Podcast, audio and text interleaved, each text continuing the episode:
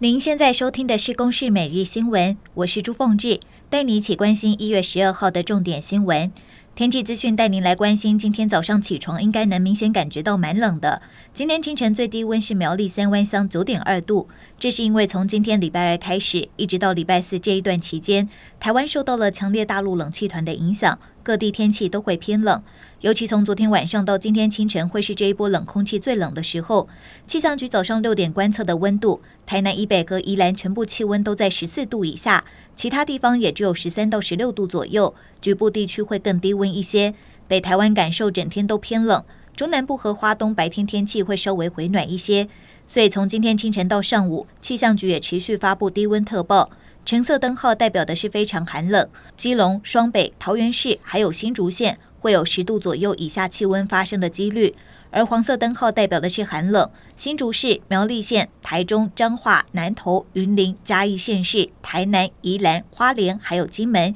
也会有十度以下气温发生的可能，要请大家今天无论出门还是在家里，都务必要做好保暖工作。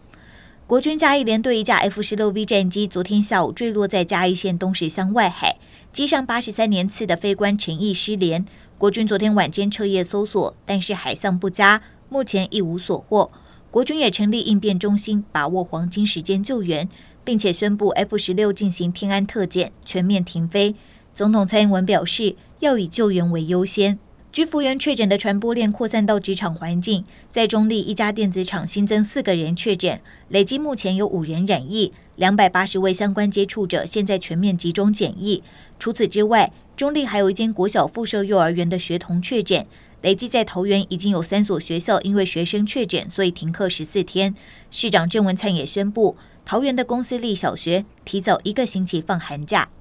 未来六到八个礼拜，恐怕半数欧洲人都会感染 Omicron。世界卫生组织十一号示警，不要太快把疫情视为地方性流感化。上星期欧洲新增确诊超过七百万例，两周就翻倍增加。以上由公视新闻制作，谢谢您的收听。